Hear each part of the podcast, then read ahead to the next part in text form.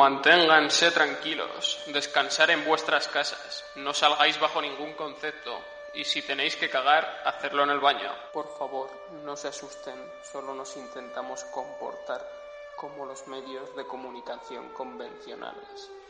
Good morning Vietnam. No, esto no es una prueba de micro, esto es rock and roll. I feel good. I knew that I would Bueno, ¿qué pasa, Javi? ¿Qué, qué está pasando? ¿Qué está ocurriendo?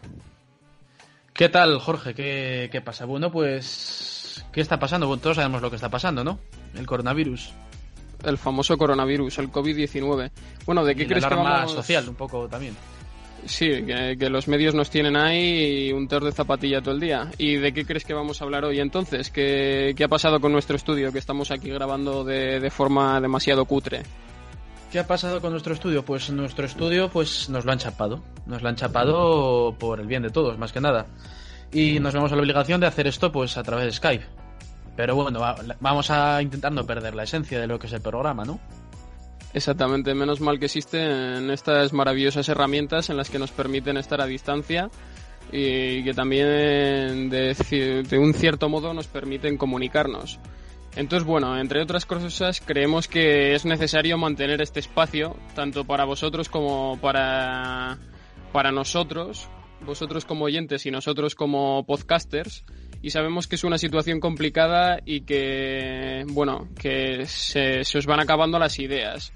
Ya no sabéis si planchar calcetines o hacer calceta y por eso hoy estamos grabando esto en Sin Tiempo para Respirar. ¿Vale?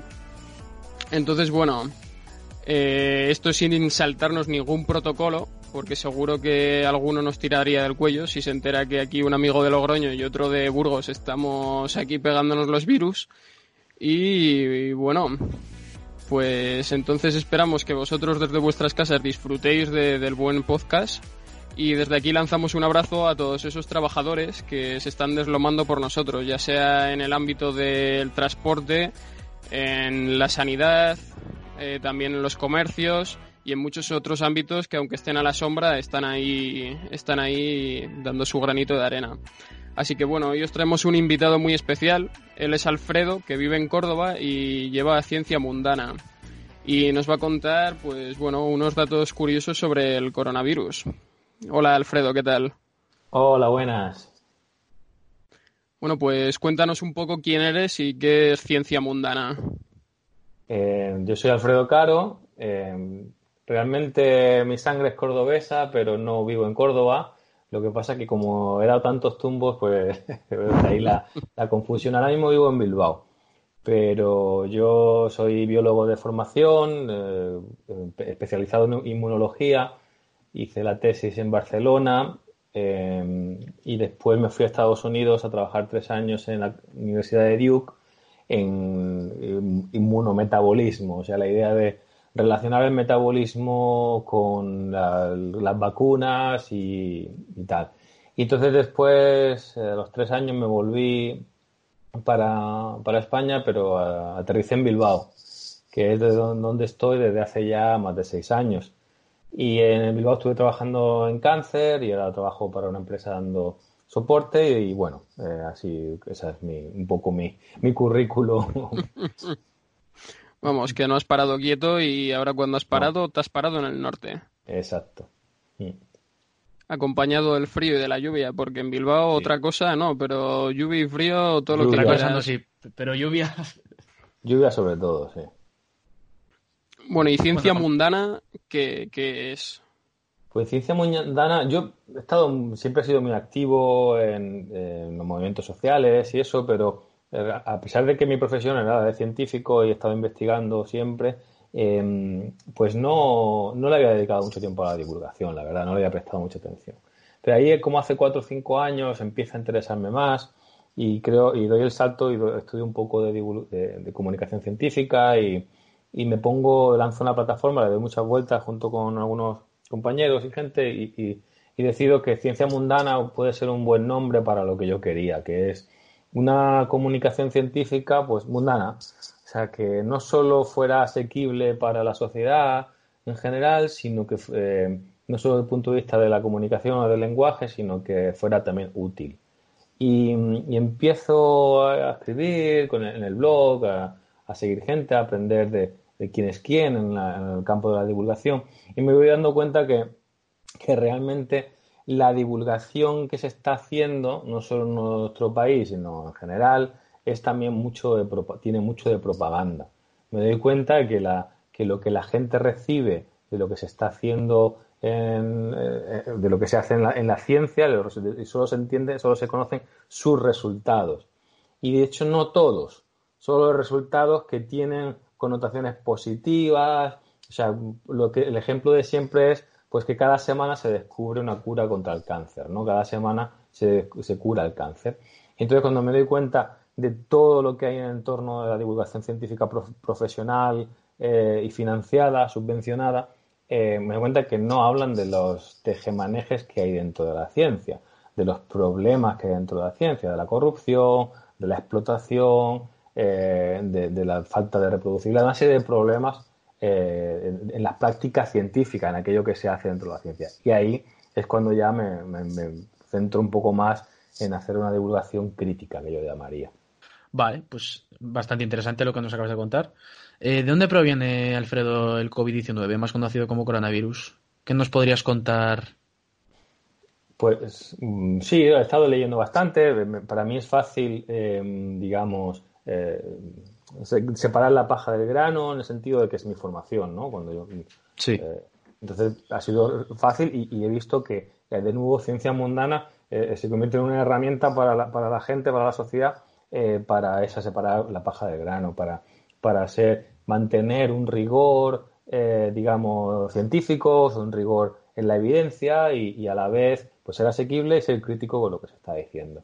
Entonces, eh, ¿de dónde proviene el COVID-19? Sin, ningún, sin ninguna duda, el COVID-19 viene de, viene de los murciélagos y nos falta un eslabón, hay un eslabón perdido. El, el coronavirus COVID-19 tiene una alta analogía, su secuencia genética, con los, con los coronavirus que hay en los murciélagos y es muy parecido también al, SARS, ¿no? Al, otro coronavirus que... O sea, Entonces, estaríamos hablando de que, por así decirlo, el coronavirus ha ido saltando de especie en especie, ¿no? O sea, el, el, murciélago se le ha ido pegando a una especie que eh, todavía no sabemos cuál es, esa especie se le ha pegado a otra hasta que ha llegado a nosotros. Probablemente haya una especie intermedia. Em, pero no sé, todavía no se ha descubierto cuál es. Es complicado. La, cuestión es que los virus son, no son seres vivos, son partículas con un material genético y son muy promiscuos. Pero esa promiscuidad es poco efectiva, digamos. O sea, eh, estamos en contacto siempre con virus de otras especies.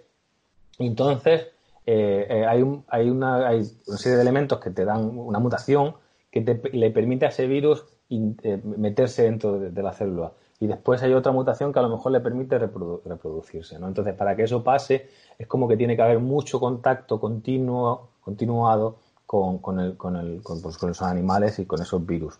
Eh, hasta que pasa, hasta que se da ese salto, esa mutación y, pasa y, se extiende. ¿no? Y. Entonces, por ejemplo, el MERS, que es el de, el de Oriente Medio, ese no se contagia de persona a persona, solo se contagia de animal a persona. Eh, de hecho, creo que son los camellos.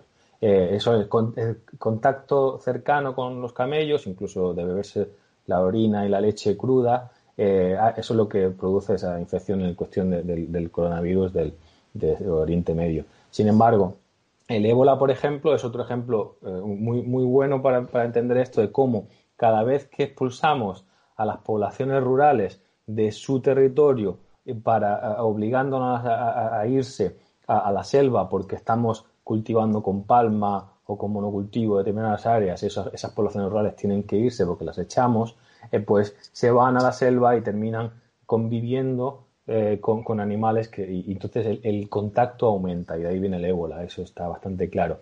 En el caso del coronavirus, pues probablemente pues esa interacción que se tiene en determinadas zonas rurales de China con, los animales, no solo comiéndoselos, sino eh, la convivencia, ¿no? Y al final eso es inevitable que, que, que pasen estas, estas mutaciones, digamos. Sí, yo no sé si como tal el coronavirus has dicho que viene del murciélago, no sé si como tal se ha investigado si los murciélagos, por así decirlo, no sé si esto se puede saber que tengan COVID-19 en este caso, o no tienen algún cambio como tal. No sé si me explica. O sea, si los murciélagos que están infectados del COVID-19 tienen algún cambio, yo que sé, en su manera de, de actuar frente a los que no lo tienen. Mm, pregunta interesante. No lo creo. No lo creo. Yo creo que eh, son el coronavirus, los, los coronavirus que, que son que, que, infectan a los, a los murciélagos probablemente no les generen una gran patología. O sea, son, están bien adaptados. Es como los nuestros. Nosotros tenemos otros, ¿no? Hmm. Eh, el coronavirus y el rinovirus, pues que nos producen resfriados. Que, que, pasan casi desapercibidos, ¿no? O sea, nos dan unos pequeños síntomas a veces, pero pasan casi desapercibidos. Cuando un, un huésped, o sea, cuando un parásito y su huésped evolucionan durante el tiempo, se genera, eh, esa evolución hace que, haya ciertas eh, sintonía, digamos. O sea, el parásito no quiere ser demasiado agresivo para así no matar al huésped, ¿no? Eso es lo que un poco a hmm. nivel evolutivo. Entonces no creo que genere grandes. Es más, es más la convivencia con, con, pues, los excrementos, las zonas donde estén los, los eh, murciélagos, no sé, no sé. La, ahí la, parte ecológica a mí se me escapa, ¿vale? Vale. Eh, otra cosa también, como por ejemplo, ya hemos visto que el gobierno ha interpuesto unas medidas, pues es el confinamiento, el quedarse en casa, salir a la calle lo más mínimo. ¿Cuál sería alguna otra medida para poder combatirlo lo antes posible, para cortar este tema de raíz? Es complicado, es muy complicado. Eh, mi, digamos que mi lema es eh, valorar bien cuál es el riesgo y cuál es el beneficio de todas las acciones, de las acciones que, hace un, sistema sanitario. ¿no? Entonces, eh, la manera así como ideal o eh, sin pensar en las consecuencias sería poner en cuarentena a todo el mundo, intentar diagnosticar a todo el mundo y encerrarnos, ¿no? Durante 15 días o tres semanas. Eso es inviable, ¿no? O sea, una sociedad tan compleja como la nuestra no puede hacer eso porque, porque colapsaríamos, ¿no? O sea, eh, entonces, ¿cómo gestionar cuándo se pone lo que llamaba la medida de contención y cuántas y cómo de agresivas son esas medidas de contención es algo siempre complejo porque tiene consecuencias que pueden ser peores. y ahí está el debate entre epidemiología. ahora todo el mundo ya sabes que todo el mundo es un experto, todo el mundo sabe mucho de epidemiología, hasta los entrenadores de fútbol, ¿no? Son unos expertos, ¿no? En, coronavirus. Pero eh, la realidad es que el debate entre los expertos es, bueno, cuándo es el momento y cómo, y cómo de agresivas son las medidas. Entonces, eh, la idea es que nosotros no podemos eh, em, parar del todo o, evitar el, contagio, que haya cada vez más gente contagiada. Eso es imposible de evitar. La idea es reducirlo. Reducir lo que hoy precisamente decía en un vídeo, que es la transmisión del virus, o sea, que los virus se transmitan de una persona a la otra, y el contagio de ese virus, que son dos cosas distintas. O sea, cuanto más, cuanta más transmisión, cuanto más virus van de una persona a otra, una persona recibe, más probabilidades hay de que esa persona se contagie. Porque no es una cuestión de un virus solo, no es, no es tan bestia como dicen los números estos que se dicen por ahí, que va a ser logarítmico en dos semanas. Eh, se muere la humanidad. en dos semanas toda España va a estar contagiada y va a morir el 15% de la población o el 3% de la población. España, eh, eh, esos son, esas son barbaridades, no, no funciona así. Luego también entra dentro un poco el sistema alarmista que, tenemos siempre en los medios de comunicación. O sea, los primeros casos cuando se empezaron a dar las primeras muertes eran muy alarmistas, pero las muertes estamos hablando que superaban los 80 años esas personas. Entonces, al final yo también entiendo que esto es como una gripe o como cualquier otro virus que tú puedas tener. O sea, si una persona mayor le puede entrar una gastroenteritis, también se puede ir al otro barrio. Al final también yo creo que entran un poco dentro las defensas, ¿no? Que pueda tener esa persona. Sí, pero, pero, eh, o sea, eso, eso, eso, es cierto, objetivamente, eh, no, tiene una mortalidad muy alta, aunque una mortalidad del 15% en mayores de 60 años eh, es considerable. ¿eh? Eso, no es, eh, pero a mí lo que me, interesa y lo que me importa es que no debemos comparar en el sentido de que el hecho de que la mortalidad en la población general no pase del 3%, el 8% en Italia ha sido, eh, no quiere decir que no tengamos que evitarlas hmm. eh, o, que, o que tengamos que reducirlas. Porque yo lo planteaba también hoy como prevención solidaria. O sea, nosotros tenemos que prevenir, los principales portadores del virus son los jóvenes entre 20 y 30 años. En, en, Corea del Sur, el 30% de los infectados o contagiados tenían, eh, estaban, entre 20 y 30 años. Sin embargo, son asintomáticos, pero contagiosos. Entonces, esa población tiene que tomar conciencia de que pueden evitar que sus abuelos, que sus familiares enfermos, eh, pues, pues este, vean afectados, contagiados porque a mí me parece una cuestión solidaria fundamental, ¿no? Y además que no se trata de que los muertos por coronavirus vayan a sustituir a los muertos por gripe o los muertos por hambre en, Namibia. Eh, no, se va a sustituir, estamos añadiendo un problema más a, todas a todos los que hay, ¿no? Mm. Entonces, por eso creo que eh, más allá del alarmismo, que eso es otra, otra cuestión, y todos los bulos y todo lo que burla por ahí de, de teorías conspiranoicas y todo eso, la realidad es que tenemos que intentar evitar en la medida de lo posible que nuestras personas más vulnerables se, vean afectadas. Bueno, ¿y por qué crees que es tan importante quedarse en casa? Para el final, bueno, lo que has ido contando un poco en esta anterior pregunta, pero el motivo principal. Porque tiene una capacidad de contagio, de, de infectividad, lo que llaman R0, enorme, muy mayor eh, que mayor que la gripe desde luego y mayor que otras eh, enfermedades víricas. Entonces, la única manera de evitar que no contagiemos a los otros sería ir con escafandras, ¿no? O sea, cada uno de nosotros saliéramos con una escafandra, con un traje de estos, con mochila de respiración asistida y, evidentemente no es, no es, viable. Modo submarino. exacto, exacto. Y como no podemos, eh, como decíamos antes, quedarnos todos en, o sea, paralizar totalmente, lo que tenemos que hacer es intentar todos los que podamos no salir. Eh, y por eso las medidas que se han tomado. Porque es la única manera eh, de reducir eh, los contagios. El, virus es, es, de muy infectivo en el sentido de que pocas partículas son, víricas son necesarias para terminar contagiando a una persona. ¿vale? Y eso, eso es una de las cosas pues, que son más peligrosas, claro. ¿Y qué consejos, por ejemplo, Alfredo, nos podrías dar para, para pasar estos días en alerta? O sea, esta alerta que tanto se ha cuestionado. O sea, ¿cómo podríamos aguantar un poco esto sin morirnos psicológicamente? Bueno, eh, creo que, es, un reto para la sociedad, un reto interesante. Eh, y, creo que es, a lo mejor no, no, es nada biológico esto, pero es más político, ¿no? Es creo que es un momento bueno para pensar en los demás, ¿no? Eh, para pensar en por, mira lo que sufrimos nosotros sin salir de casa por un virus, en lo que sufren los, eh, no sé, refugiados de, Siria, ¿no? O eh, Palestina mismamente, que... Palestina, que están encerrados en Gaza, ¿no? O sea, es, un momento para aprender, no solo para leer, estudiar y, tal, sino para aprender cómo la sociedad reacciona a esto, cómo podemos ser mejores vecinos, mejores hermanos, no sé.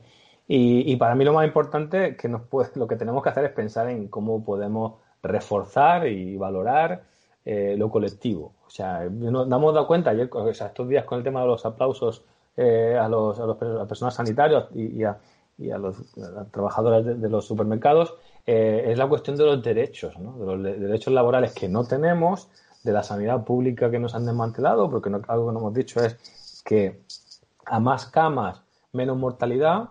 ¿eh? Cuanto más camas hay, menos mortalidad hay. Eso es un estudio que salió en Wuhan.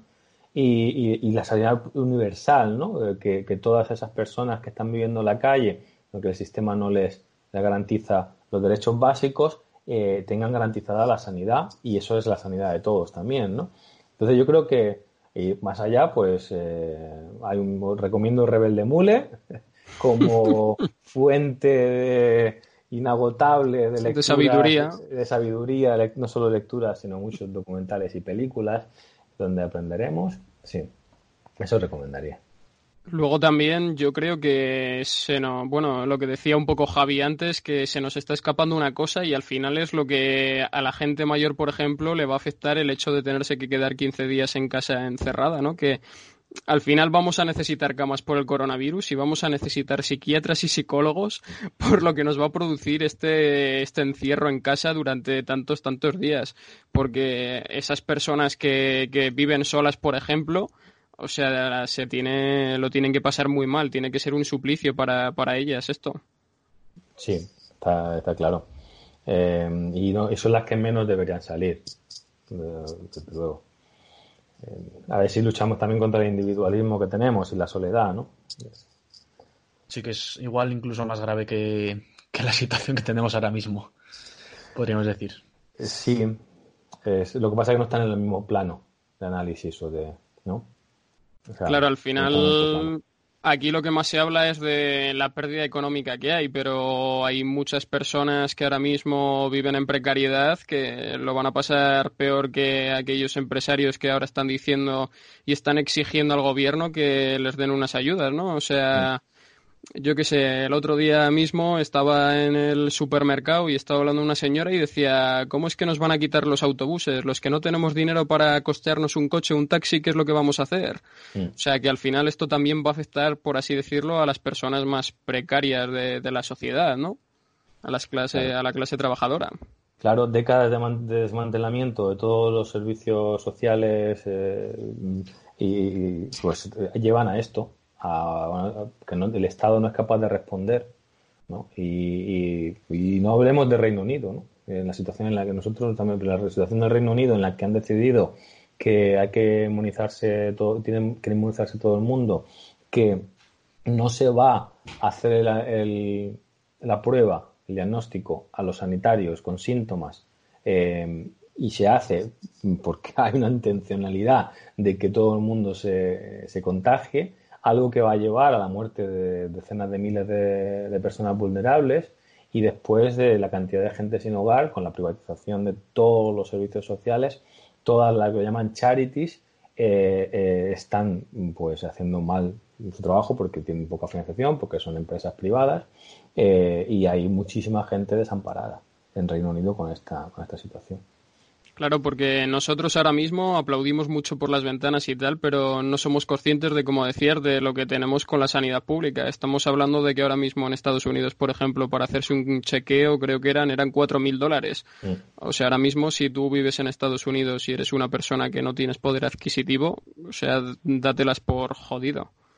Si hay unas 50 millones de personas sin seguro médico, eh, las personas afectadas por una neumonía leve, ya sean jóvenes o no, eh, no tendrán acceso a, a una sanidad, a, a, poder curarse con ese, eh, por esa neumonía. No solo lo, los, contagios, lo, los contagios y tal, pero sino que, que no pueden atenderse, no pueden curarse. Bueno, pues una última pregunta sería, ¿qué son los cientifistas?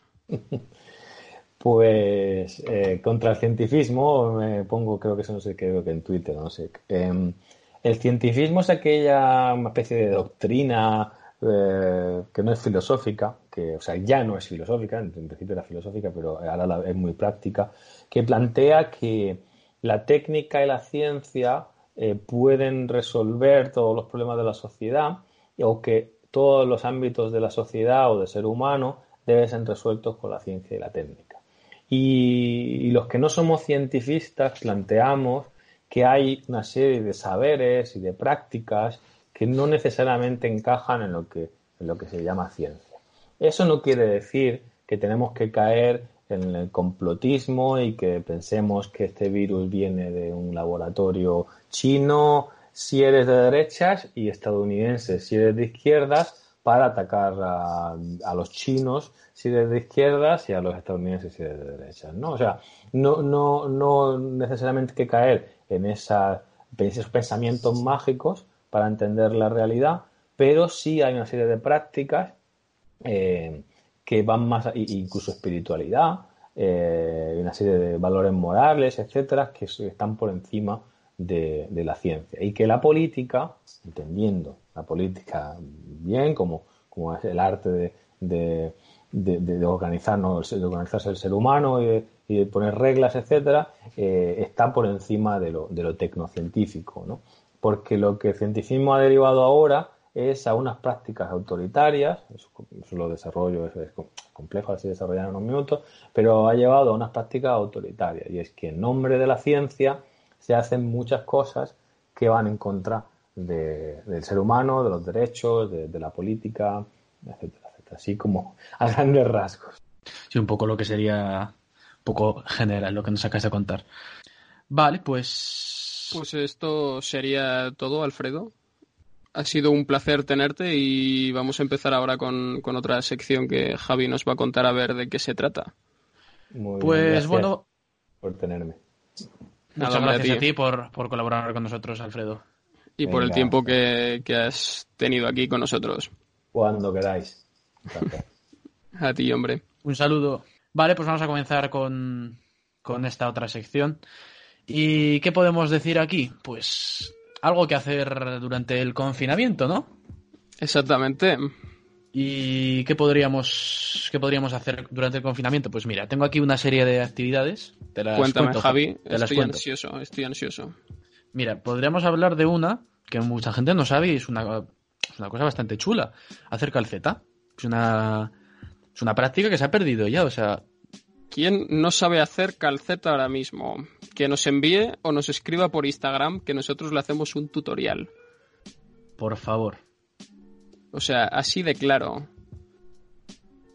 Y luego podríamos seguir, puedo seguir con esta lista. Mira, te podría, te, podría decir otra cosa. desempolvar la Game, la Game Boy Color. ¿Qué es la Game Boy Color? Muchos no la habréis conocido, pero era eh, esta maquinita que era rectangular, que tú le metías cartuchos y jugas por lo general Pokémon, pues esa.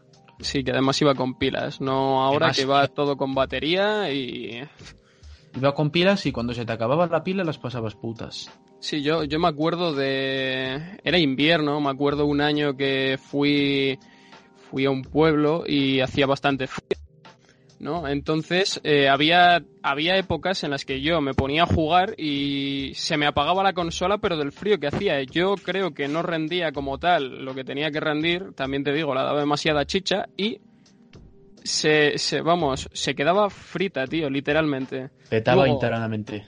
Sí, sí, luego me metía a casa, me ponía al calorcito de la lumbre, como debe ser en tierras de Castilla, y la Game Boy funcionaba. Bueno, Jorge, lo primero, muchos no lo entenderán, o sea, nosotros lo entendemos, pero ¿qué es el calorcito de la lumbre para, los demás? Pues no sé qué será, a lo mejor puede que sean pedos, reacción, que eso también da calor. Puede que sea, pues, lo que se hacía en la prehistoria, eso de hacer un fuego, que salgan llamas y te dé calor que es donde se suelen asar los chorizos, el morro, la costilla, la morcilla, como no podía ser de otra manera. Seguramente que esto la gente que nos esté escuchando a lo mejor no tiene ni puta idea de lo que estamos hablando. Pero vamos, lo que viene siendo una barbacoa de toda la vida, ¿no, Javi? Si la lumbre va a hacer fuego. Te decía tu abuela, no te acerques a la lumbre que te, que te vas a mirar por la noche en la cama. Eso, eso era lo que me decía mi abuela, sí. ¿Y alguna qué, más podríamos hacer para...? Pero, Javi, un inciso. ¿Alguna vez te has meado en la cama por mirar el fuego? Pues sinceramente no me acuerdo. Yo no, tío. Y... Pero yo creo que tampoco. Nuestras abuelas nos mentían para hacernos bien, ¿eh? Para hacernos bien, para que no se nos quemasen las cejas enfrente del fuego. Chamusquina pura y dura. Ya te digo. Bueno, eh, lo dicho, que, que, nos podrías contar algo tú para hacer en casa, para no aburrirnos en estos días. Sí, bueno, pues yo creo que el programa pasado hablamos de fobias, ¿no? ¿Te acuerdas? Sí, me, me acuerdo de aquellas maravillosas fobias, que nos dejamos muchas, por cierto. Pero se, podría hacer, se podría hacer algún día un 2.0. 2.0 fobias. Además, ahora con esto del coronavirus hace que nuestra mente esté un poco despistada, así que yo recuerdo que subimos el programa la semana pasada, podéis echarle un ojo. Y bueno, una de las fobias es la de quitarnos la fobia a los libros, porque como ya dije en el anterior programa, esta fobia yo creo que la tiene poca gente, pero como fobia, fobia. Pero en nuestro cerebro, como tal, hay algo que hace que nos repela de los libros porque nos va a hacer más listos, nos va a culturizar y encima va a ser, o sea, va, va a hacer que obtengamos conocimientos leyendo esos libros, ¿sabes? Entonces no sé si, si tú has tenido esa no fobia o si la has tenido. De, yo creo que no la he tenido en la vida. Fobia a los libros como tal, no. He tenido migrañas por leer, que es distinto. O sea, Pero- te estás, estás asintiendo y diciendo que te fumas los libros. Em, pero por una, pero porque me da dolor de cabeza, Jorge. No, eso es imposible. Sí, sí, sí es posible, sí. Estás leyendo este guion ahora mismo. Bueno, en este los- guion no hay guion. Estás leyendo los puntos que tenemos del guion y no, no te da dolor de cabeza, ¿eh? No porque estoy con gafas. Cosa importante. ¿Tienes gafas filtros antiletras?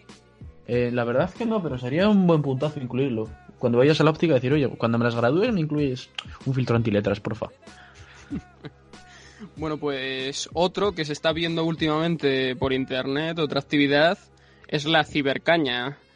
¿Quién no ha hecho una cibercaña a estas alturas de confinamiento que llevamos desde el jueves? Una cibercaña. sea- ¿Qué, es, qué es una cibercaña, Jorge? Bueno, pues una cibercaña es coger la mayor mierda que tengas en tu despensa, ya puede ser agua, ya puede ser cerveza, ya puede ser sidra o ya puede ser lo que te dé la gana, hacer una videollamada con tus colegas y celebrar celebrar el confinamiento bebiéndote una caña cibernéticamente con tus colegas. Creo que me he explicado como el culo. ¿no? No, yo creo que te hemos entendido. Pero. Está, está, está, está- o sea, es un- está bien, ¿eh? Está Es una buena alternativa. Es una buena alternativa para no cortarse las venas estos días. Sí, yo, a ver, tengo una botella de ron aquí y tengo una de ginebra a medio acabar.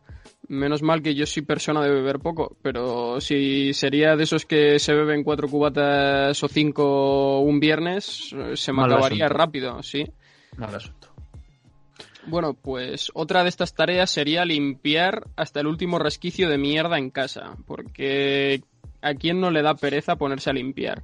Sí, y ahora, si eres una persona que no trabaja y eh, sobre todo eres estudiante y no tienes absolutamente nada que hacer, pues sería una medida, una medida, digo yo, sería una, una actividad interesante. Limpiar cua- o sea, la última migaja de mierda que haya. Pues sería, sería bastante interesante. Es más, lo agradecerías tú, lo agradecerían tus pulmones por no tener que respirar el polvo asqueroso que hay.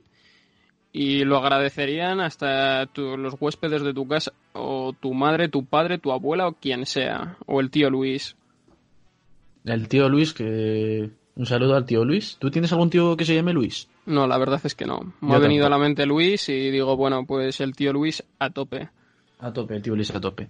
Y, por ejemplo, también podríamos hablar de alguna otra actividad, ¿no? En estos últimos minutos de programa que nos quedan. Sí, ¿cuál crees Mira. que podría ser así Mm, una buena actividad? La primera, que te quedes en tu puta casa, eso es importante. Sí, es así. Esa engloba todas. Y otra que te podría comentar eh, sería, pues, esto sería más en colaboración con los vecinos, ¿no? Eh, pues mira, podríamos hacer zumba en casa, uno que se ponga en un sí, estaría divertido. que, que se ponga uno de nuestros vecinos en un balcón, hacer zumba como monitor y todos a seguirle. Eh, ¿Qué más podríamos hacer? Pues podríamos eh, interpretar el morse con una linterna, ¿no? Que esto puede ser útil en un futuro. en una epidemia todavía más gorda que esta, cuando tengamos, cuando tengamos que organizarnos en guerrillas y tengamos que pues que eso, que, que salir con armas ahí, pues con el móvil le damos a la linternita, le decimos al tío, viene el ejército 14 por la calle no sé cuánto y todo esto en morse. Estaría guay, sería útil. Efectivamente.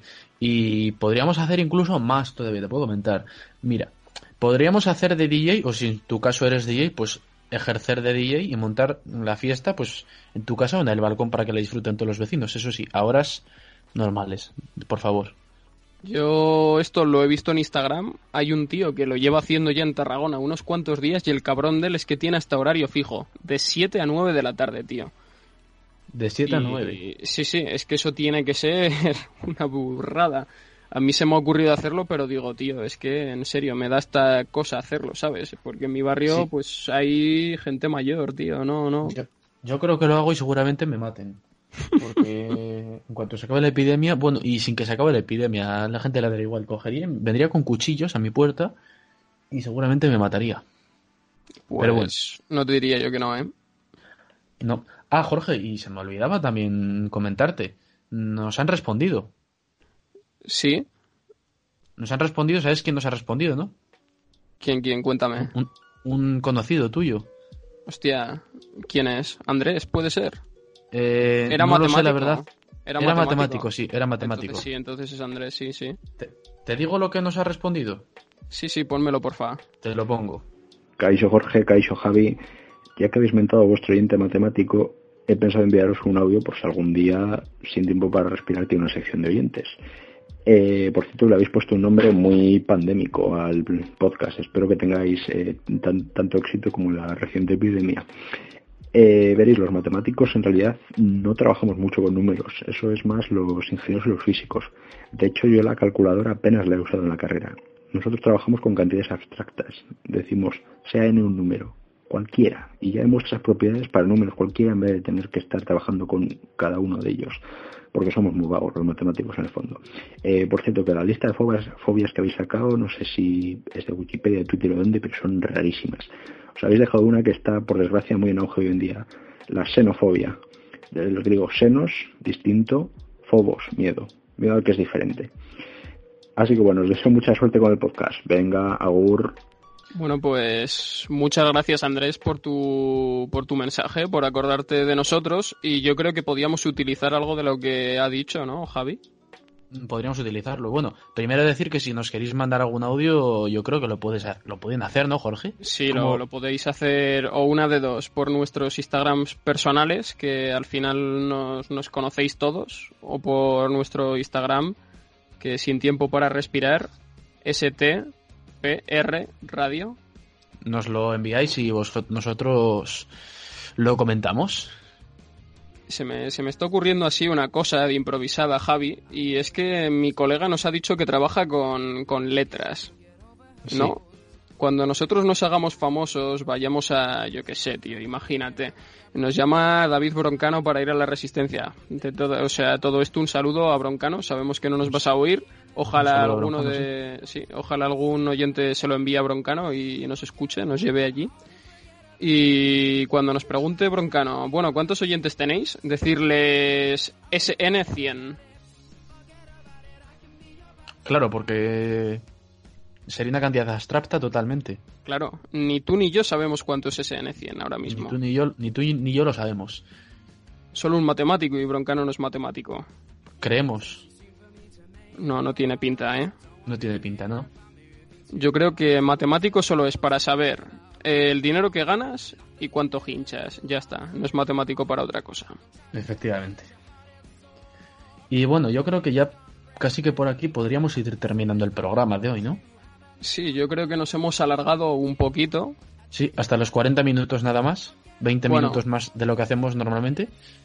Pero no está mal, tío, no, no está mal que nos alarguemos, porque con estos tiempos que están corriendo, los espectadores quieren algo que, que al final... Sí, aparte que hay mucho, hay mucho aburrimiento también. Por eso, así que oye, yo creo que después de esto ya podríamos entrar en la despedida. Sí, podríamos entrar en la despedida y, bueno. Yo mm, querría hacer una reflexión y es que van a ser momentos duros estas semanas, pero hay que aguantarlos por el bien de todos, porque tenemos que combatir la epidemia y nos toca aguantar un poquito en casa, que tampoco es para tanto. Son 15 días, hay mil cosas para hacer, algunas os hemos dicho nosotros, pero hay mil cosas que hacer. Y lo dicho, quedaros en vuestra puta casa y no salgáis a no ser de que sea necesario. Exactamente. Y bueno, como decía nuestro amigo Alfredo, tenéis un foro que se llama Rebelde Mule en el que suben contenido, pues suben música, suben películas, suben libros. Ahí podéis sacar mucha chicha, os podéis entretener. Y bueno, si no, pues podéis reescucharos nuestros podcasts 25 millones de veces. Nosotros os lo agradeceríamos para que empecéis a analizarnos y saquéis un perfil de psicópata de cada uno de nosotros. Efectivamente, efectivamente, sí. Y bueno, hacemos un llamamiento a eso, a que la gente no salga de casa, a que respete también un poco las normas de convivencia, ya sea a la hora de comprar, porque, a ver, ¿quién coño quiere 28 pollos? ¿Eh? Que el Oh, otro oh. día había una señora que estaba comprando 8 pollos y 25 docenas de huevos. ¿Quién coño quiere eso? Si no te lo comes, coño. Realmente es una cosa un poco inútil porque mm, tanto los huevos como el pollo tienen una fecha de caducidad muy temprana. Sí, más sí. bien, más el pollo que los huevos. pero es que es comprar por, por comprar, por ansia, por lo que dijimos el otro día. Ansia viva, ansia viva. An- Ansia viva, no por otra cosa. Y luego el papel higiénico también. A ver, yo no sé si la gente se limpia el culo con él. Si la gente juega al fútbol con él, que acaba de salir un challenge que a lo mejor le podíamos patentar, Javi. El challenge este del toque con el papel higiénico. Sí, precisamente antes de empezar el programa estaba viendo una historia. A mí se me da como el culo dar toques, también te lo voy a decir. Pero a mí también. Hacemos un llamamiento desde aquí, yo creo que a la calma, ¿no? A no comprar 25 rollos de papel higiénico porque al final el uso de una persona normal no es tan grande. En lo único en lo que entenderíamos que habría que la gente compraría más sería en pastillas de jabón, pero es que tampoco es el caso. Efectivamente. Así que controlar un poco lo que compréis, que no se acabe el mundo y los supermercados no cierran. Exactamente. Y todo esto tratar con respeto a las personas que están en los supermercados, en los comercios, eh, los transportistas que te envían el paquete a casa de Amazon y a los enfermeros y sanitarios. No, no saturéis la sanidad pública porque, bueno, la pobre está como está y los sanitarios hacen lo que pueden. Efectivamente. Así que, bueno, yo creo que por aquí llega el momento de la despedida. Igual Exacto. tenemos, igual tenemos algún programa más esta semana, ¿no? Depende cómo funcione. Sí, de- depende cómo funcione, depende nuestro aburrimiento también, ¿no? Sí. Y bueno, ya lo sentimos, la verdad, por, por este sonido de mierda, acostumbrados al maravilloso Al- sonido, al maravilloso sonido estudio. Pero bueno, es lo que nos toca por ahora y tendrá que ser así. Exactamente. Les vamos a dejar con un temazo, ¿no? Nos vamos a dejar con un temazo. Resistiremos, amigos, resistiremos este tiempo y. y lo pasaremos. Y tendremos tiempo para respirar, ¿eh? Tendremos tiempo para respirar. Lo dicho, un saludo, nos vemos. Nos vemos. resistiré,